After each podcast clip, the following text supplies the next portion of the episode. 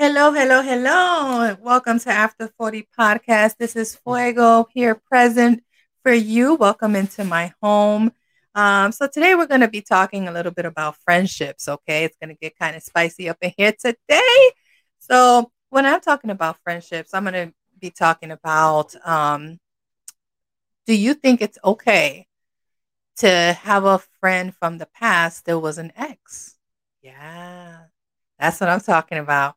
Can you keep a friendship with your past? Can you keep a friendship with that man that used to be in your life that you were madly in love with? Or can you keep that friendship with that woman that you was in your life that you was madly in love with? Like, what is your opinions? What is what do you think about all this? So I'm going to share today with you guys, you know, here our After 40 podcast, you know, it's about keeping it real, talking about different topics. And this was a topic that was brought to me uh, by a good friend. So I just said, yeah, why not? Let's talk about it. Okay. So, my opinion, right? We're talking about fuego here. You know, my opinion about friendships from the past is that whatever's in the past should stay in the past. And that's just my opinion. I'm not here to judge anyone that does have friendships with people from their past, from past relationships, because, you know, if it works for you, it works. And amen to that. Like, you know, if you have kids, especially because my parents were friends. So, ladies and gentlemen, if you have kids, yes, you should be friends. You should keep a, a a, a line of respect. You should keep have a friendship for your children, right? You don't want your children to see you guys fighting all the time and going through all kind of stuff just because the relationship didn't work. You know, you don't want to mess with your kids' heads. Like this, look, a lot of these kids in the world messed up in the head, but a lot of it came from home. So, you know, we can leave that conversation for another day, but sometimes a lot of things start at home. So, if it didn't work and for your kids, you want to, you know, keep that friendship and that respect going by all means, please do. I saw my parents be friends to the day my my dad passed away first and I saw my mom cry for him and my mom passed away and I knew my, you know, I was happy she was going to see my dad because they were really good friends and I, I grew up with that. Um, but I'm talking about people that do not have children, right? And you just being friends with them. Oh, it didn't work, but we we cool, we get along. Well, you gotta understand the person that's in your life, whether it's your boyfriend, your girlfriend, your fiance, your husband, your wife, regardless what you know who they are, you owe them some respect.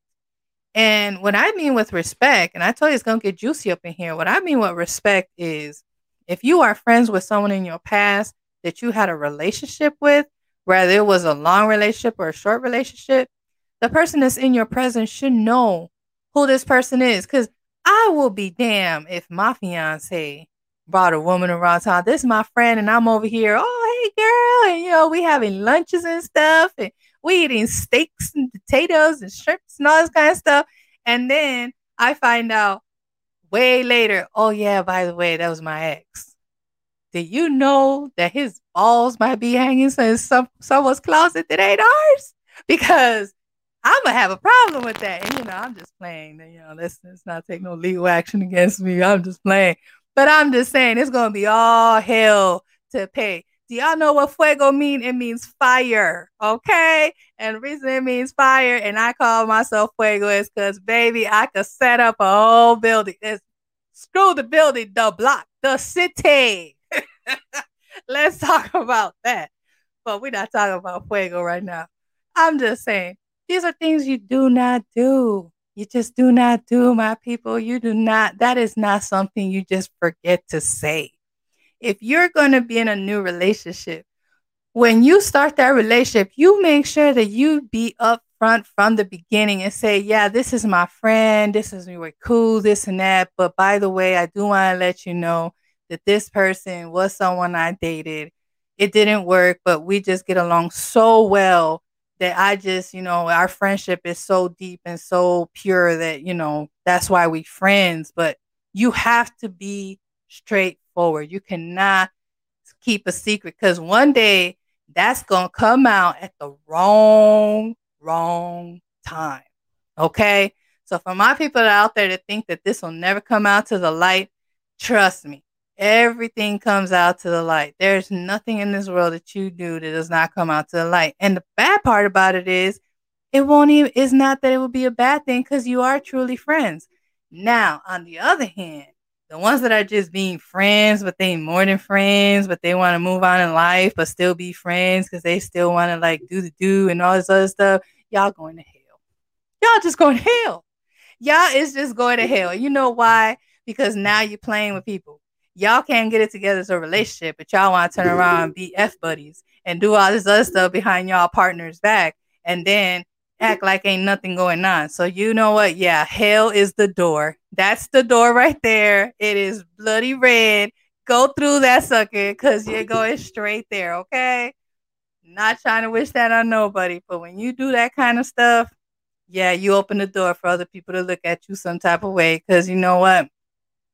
If that's where you want to get your little nookie at, then y'all should just keep it with yourselves and don't involve other people because people have feelings, my people people have feelings and you shouldn't be hurting people's feelings like that. So again, for those people, I ain't got no sympathy. Hell is the word. What's the word of the day? Hell, my people. Hell. H E L L. Hell.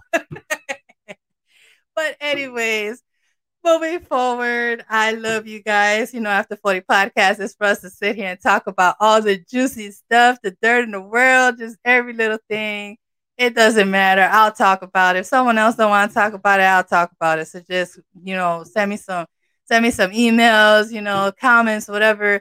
Let me know what you want me to talk about. I'm gonna give you my honest opinion. I'm gonna tell you how I feel about things. And I ain't gonna feel bad about it because guess what? It's my opinion. But everyone got their own opinion, right? So I'm opinion my ass about just think my opinion and share it with the world. And hmm. hopefully people either understand me, but it's okay if you don't agree with me. That is okay. So I love you guys. Like I said, welcome to my home. We are going to have so many beautiful conversations here. I will talk to you guys soon. I love you all. Again, this is Fuego. Lots of love and give me some ideas. Give me some ideas for future podcasts. Again, I'm open to being able to talk about each and everything you guys want to talk about. All right. So y'all take care. Fuego.